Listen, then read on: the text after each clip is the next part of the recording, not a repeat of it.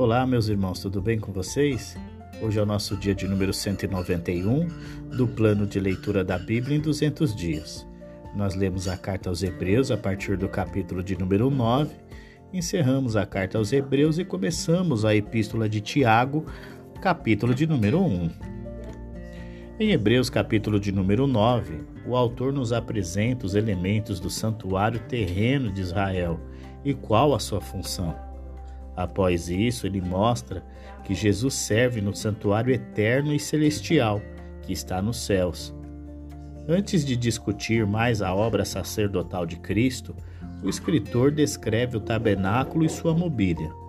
O altar de ouro de incenso, embora guardado no lugar santo, estava conectado com a arca da aliança no ritual do dia da expiação. Pode ser por isso que o escritor o menciona como pertencente ao lugar santíssimo. Ele também menciona os três objetos mantidos na arca e as gloriosas criaturas de ouro batido que estendem suas asas sobre o propiciatório. Somente os sacerdotes podiam entrar no lugar santo e somente o sumo sacerdote no lugar santíssimo. Ele fazia isso apenas uma vez por ano, no dia da expiação quando aspergia o sangue do animal do sacrifício e pedia perdão para si e para o povo. Este ritual, organizado por Deus, mostrou que, sob a velha aliança, as pessoas não podiam entrar livremente na presença de Deus. Obviamente, os sacrifícios não purificavam os adoradores do pecado, porque eles ainda não eram mantidos à distância de Deus. Os sacrifícios eram um arranjo temporário para a era antes de Cristo. Eles trouxeram a limpeza cerimonial, mas não a limpeza real. Agora que Cristo veio e purificou o pecado completamente, eles não são mais úteis. Quando o sumo sacerdote judeu entrou no lugar santíssimo, a presença simbólica de Deus, ele levou o sangue do animal do sacrifício com ele. Este foi um sinal de que um substituto inocente morreu pelo pecador culpado, para que a barreira para a presença de Deus através do pecado pudesse ser removida. Jesus Cristo, o grande sumo sacerdote, ofereceu-se como sacrifício, e por meio de seu sangue, ou seja, por meio de sua morte sacrificial, entrou na presença de Deus, obteve a salvação eterna do pecado e purificou a consciência culpada do pecador. A limpeza cerimonial por meio dos sacrifícios de animais é substituída pela limpeza real por meio do sacrifício de Cristo. Sob a antiga aliança, pecadores arrependidos ofereciam sacrifício por seu pecado, mas os próprios sacrifícios não podiam trazer perdão. Eles trouxeram nada mais do que uma limpeza cerimonial. A purificação real desses pecados dependia do sacrifício de Cristo. Quer os pecados tenham sido cometidos antes ou depois da época de Cristo, a morte de Cristo é a base sobre a qual Deus os perdoa. Por meio de Cristo, Deus fez uma nova aliança, e a herança que ele promete sobre esta aliança é de perdão total e eterno. Uma herança só pode ser recebida após a morte da pessoa que a prometeu. Assim também as pessoas podem receber perdão de pecados somente por meio da morte de Cristo. Os eventos na feitura da antiga aliança apontam para a necessidade da morte de Cristo para a feitura da nova aliança. A antiga aliança foi estabelecida com sacrifícios, embora o ritual de matar animal e aspergir sangue fosse mais do que apenas uma forma dramática de jurar manter a aliança. Significou também a remoção do pecado passado, desse modo que Israel entrou na aliança purificado. O princípio da purificação por meio do sacrifício era básico para a antiga aliança. Os sacrifícios levíticos faziam parte de uma ordem material e traziam uma limpeza simbólica. A morte de Cristo está preocupada com a ordem espiritual e traz uma limpeza real. O sumo sacerdote levítico entrava na presença simbólica de Deus com o sangue de um animal sacrificial, uma cerimônia que precisava ser repetida anualmente. Cristo entrou na presença real de Deus por causa de seu próprio sangue, e ele o fez apenas uma vez. Sua morte é suficiente para remover completamente os pecados de todo mundo, passado, presente e futuro. As pessoas morrem uma vez e enfrentam o julgamento. Cristo morreu uma vez e ganhou a salvação eterna para aqueles que confiam nele. Por sua morte, os crentes são perdoados, seus pecados são removidos. Eles desfrutarão da plenitude da salvação quando Cristo reaparecer, saindo do tabernáculo celestial para estar com eles para sempre. Em Hebreus capítulo de número 10, o autor começa ensinando sobre os sacrifícios anuais e como estes simbolizavam uma recordação anual de pecados. Essa foi a causa principal de Jesus ter vindo ao mundo. A oferta repetida de sacrifícios levíticos mostrou que eles não eram capazes de trazer uma purificação completa.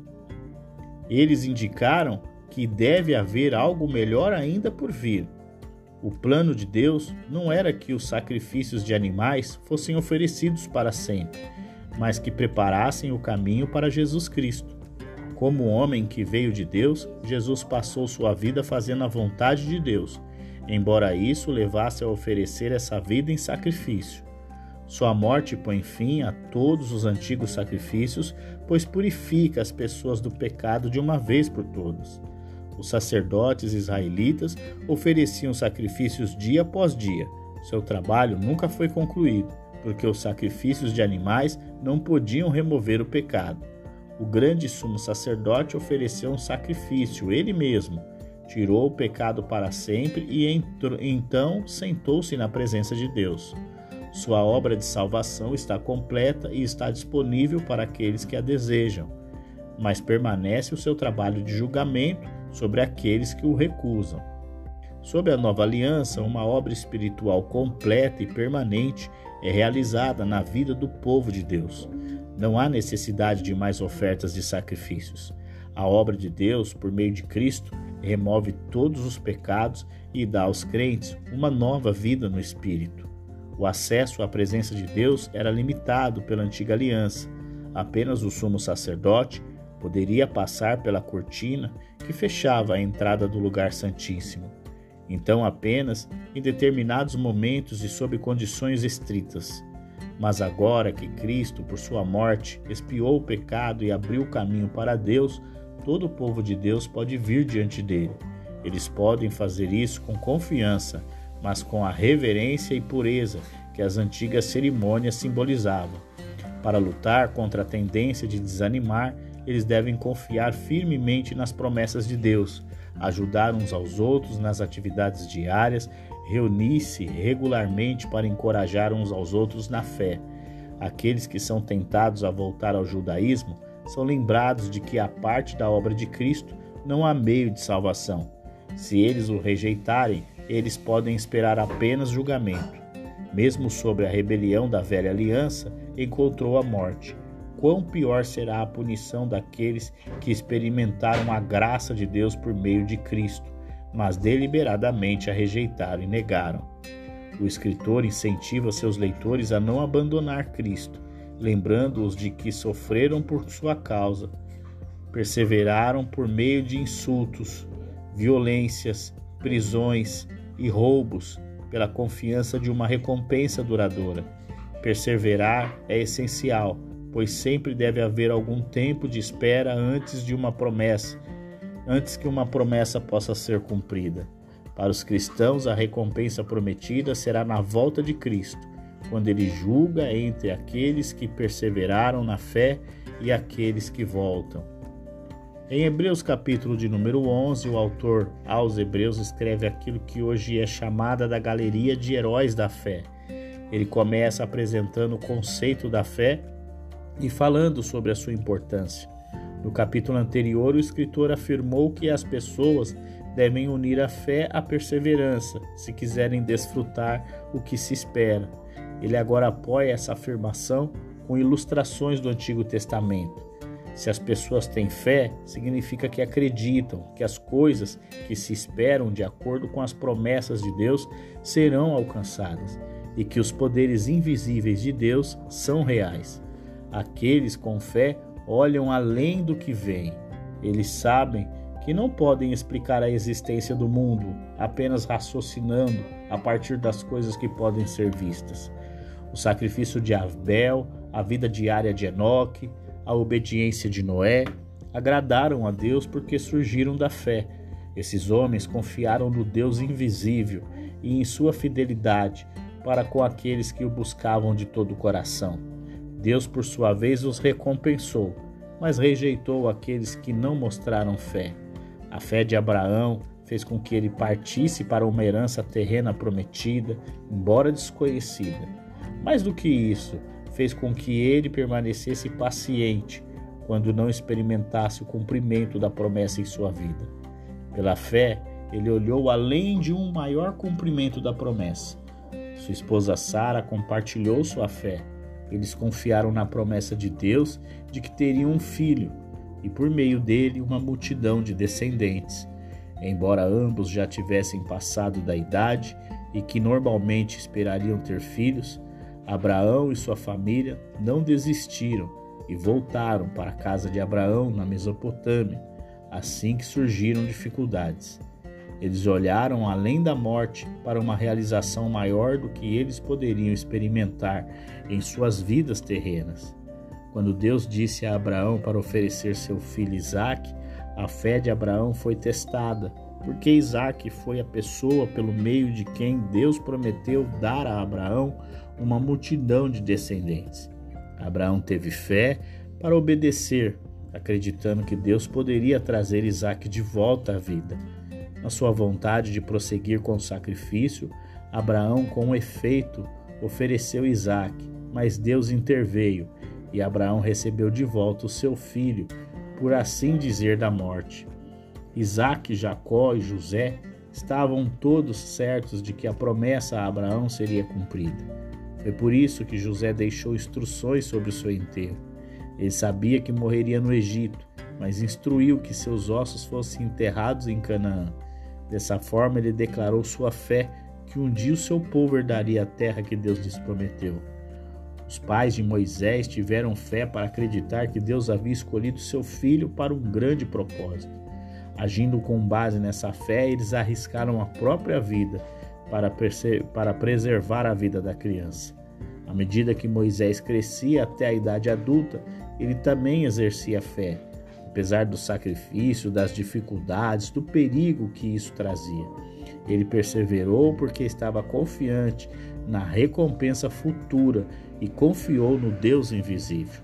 Pela fé, os israelitas foram protegidos do momento do julgamento da Páscoa e libertos do exército egípcio. Pela fé, eles entraram na terra prometida e conquistaram Jericó. Da mesma forma, foi pela fé que Raabe foi salvo quando outros em Jericó foram mortos.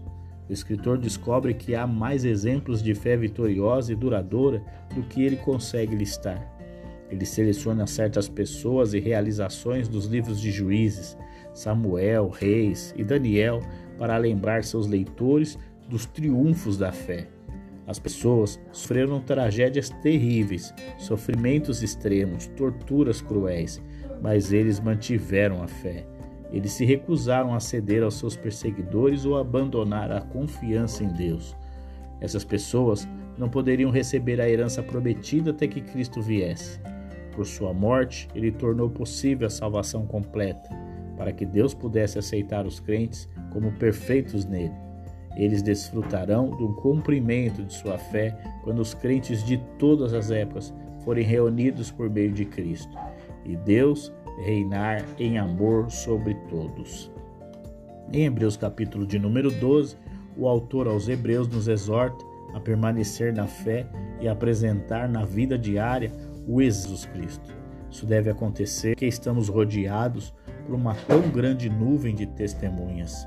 Os exemplos de fé verdadeira que o cristão acabou de dar devem encorajar os cristãos judeus a enfrentar as suas dificuldades com perseverança semelhante. Eles devem remover o pecado que os atrapalha e se fortalecer para resistir à derrota. Eles serão encorajados a suportar ao considerar os sofrimentos que Jesus suportou e a recompensa celestial que ele agora desfruta. O que quer que esses cristãos tenham de suportar, seus sofrimentos são pequenos quando comparados ao de Jesus Cristo. Pelo menos sua fé ainda não lhes custou a vida. Deus usa provocações e dificuldades para treinar e às vezes castigar os seus filhos, mas isso não é a razão para que fiquem desanimados. Essa disciplina é a prova de seu amor, pois ele os ama como um pai ama um filho. Aquele que não está experimentado, aquele que não está experimentando a disciplina de Deus, não é um filho seu. Os filhos se submetem às disciplinas dos pais.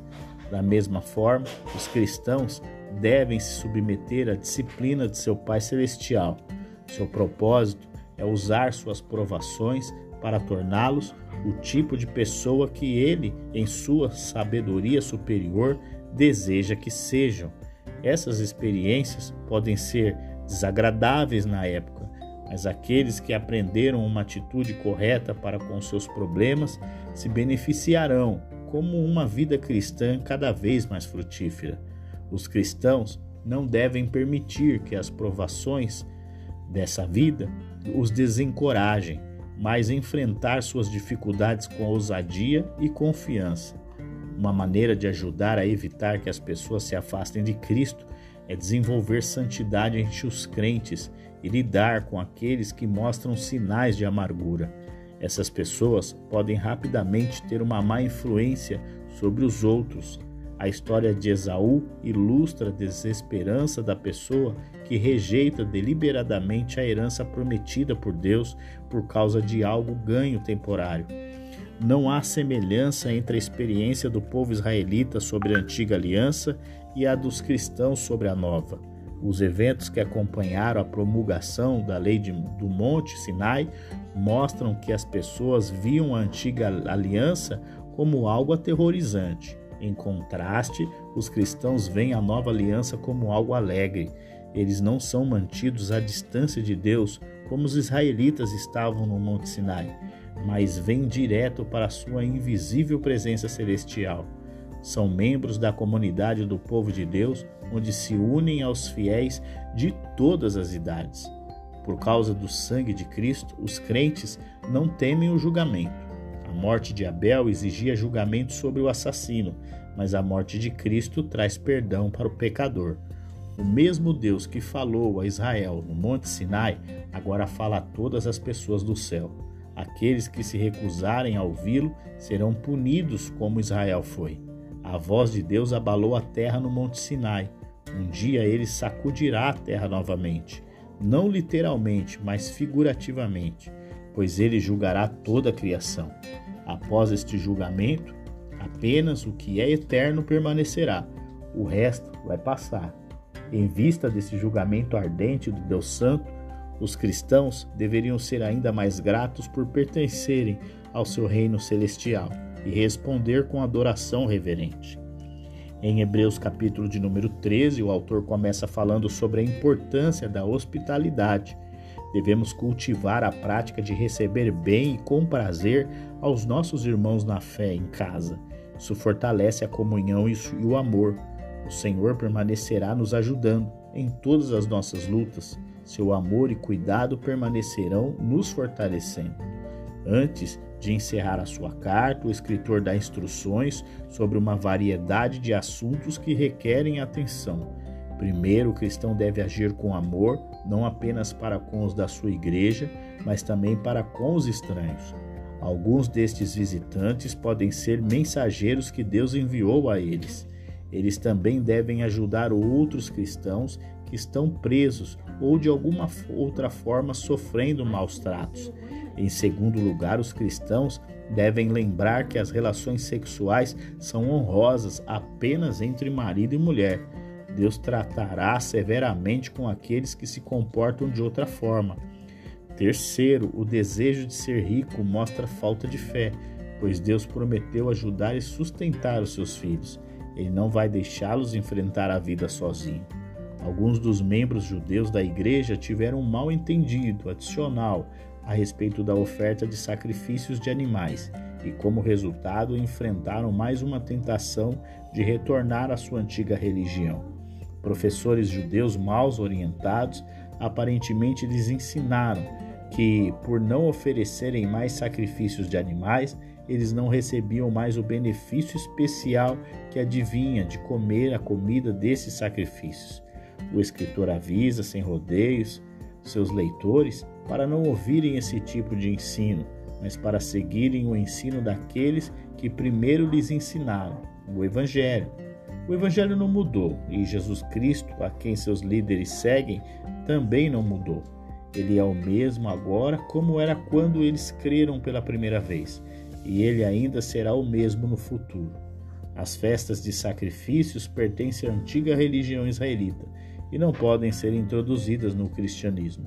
Se as pessoas se, se juntam para comer os sacrifícios oferecidos no altar judeu, elas não podem se juntar para receber os benefícios dos sacrifícios oferecidos no altar cristão, ou seja, a morte de Cristo. Nos sacrifícios israelitas, em que o sangue era trazido para o tabernáculo, os restos dos sacrifícios não eram comidos, mas queimados fora do acampamento.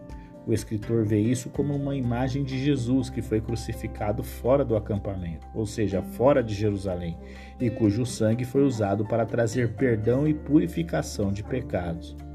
Os judeus que ainda desejam ser membros de Jerusalém, a Jerusalém terrena, antiga religião judaica, não podem pertencer a Cristo e ao seu reino celestial. Eles devem sair do acampamento do judaísmo e compartilhar a vergonha de Cristo, sendo insultados por seus companheiros judeus como Cristo foi. Os sacrifícios que eles oferecerão não serão animais mortos, mas louvor sincero a Deus e bondade prática para com seus semelhantes. O escritor repete que os cristãos não devem ser desviados da fé por essas ideias estranhas. Em vez disso, eles devem seguir o ensino dado a eles por seus líderes e assim encorajar os líderes em sua difícil tarefa. Ao pedir aos crentes que orem por ele, o escritor enfatiza que escreveu esta carta com desejo genuíno de ajudar sua fé. Ele espera voltar a eles em breve. Enquanto isso, ele ora para que Deus, que estabeleceu a nova aliança por meio da morte sacrificial de Cristo, ajude o seu povo a desfrutar das bênçãos desta aliança. Ele confia que eles receberão encorajamento por meio de sua carta e das notícias que Timóteo acaba de ser libertado da prisão. Alguns cristãos da Itália se juntam a ele no envio das saudações. E assim nós encerramos a carta aos Hebreus e começamos agora a epístola de Tiago. E em Tiago, capítulo de número 1, o irmão do Senhor Jesus Cristo começa uma série de conselhos úteis à vida cristã. Seu propósito é fortalecer os cristãos a suportarem as dificuldades resultantes da fé e da vida. Os leitores de Tiago estão espalhados pela área de expansão da igreja primitiva, mas não importa onde vivam, eles compartilham as mesmas responsabilidades que os cristãos em todos os lugares. Uma dessas responsabilidades exige que façam algo que, por natureza, é muito difícil, ou seja, enfrentar as provações da vida com alegria. Essa alegria vem por meio do conhecimento de que as provações ajudam os crentes a desenvolver perseverança e, assim, fortalecer o seu caráter cristão. Quando enfrentam problemas, os crentes geralmente não sabem o que fazer da melhor maneira. Deus compreende e dá sabedoria de bom grado a quem a pede, para que tomem as decisões corretas. No entanto, não dá a quem tem confiança na própria sabedoria, que duvida da sua, da sua capacidade de ajudar ou que não deseja o caráter que deseja produzir. Nas igrejas para as quais Tiago escreveu, Alguns eram ricos, outros pobres. Tiago lhes assegura que não haverá problema em se misturarem em verdadeira comunhão, se todos perceberem que por meio de Cristo eles têm status igual perante Deus. Tanto os pobres como os ricos têm alta posição em Cristo. Tanto os ricos quanto os pobres devem se humilhar para vir a Cristo. As pessoas são tolas em buscar avidamente a situação financeira, pois ela não tem valor duradouro. Aqueles que enfrentam as provações na atitude correta crescerão em sua compreensão e desfrute da vida que Deus lhes deu. É importante reconhecer a diferença entre a prova externa e a tentação interna. Quando as pessoas estão passando por provações, podem facilmente ser tentadas a cometer erros e culpar a Deus por seu fracasso. Deus não pode tentar nem ser tentado, porque é santo. Ceder à tentação impede que as pessoas experimentem o tipo de vida que Deus planejou para elas. No final, traz desastre. Longe de tentar fazer o mal, Deus é a fonte de todo o bem, a luz do sol, da lua, das estrelas varia de hora em hora, mas Deus que os criou nunca muda. Da mesma forma, em assuntos relativos aos seus filhos, ele nunca varia. Ele nunca deseja o mal, mas sempre deseja o bem. Ele quer que eles sejam perfeitos, as melhores criaturas em toda a sua criação. Assim como o grão que os israelitas oferece, ofereceram era o melhor em todos os seus campos. Uma tendência da natureza humana é as pessoas ficarem mal-humoradas, especialmente em momentos de dificuldades ou de estresse. O cristão não deve desculpar o seu mau humor alegando que estão defendendo a honra de Deus.